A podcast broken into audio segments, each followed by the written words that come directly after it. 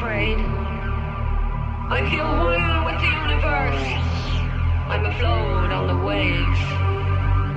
Naked, naked, naked.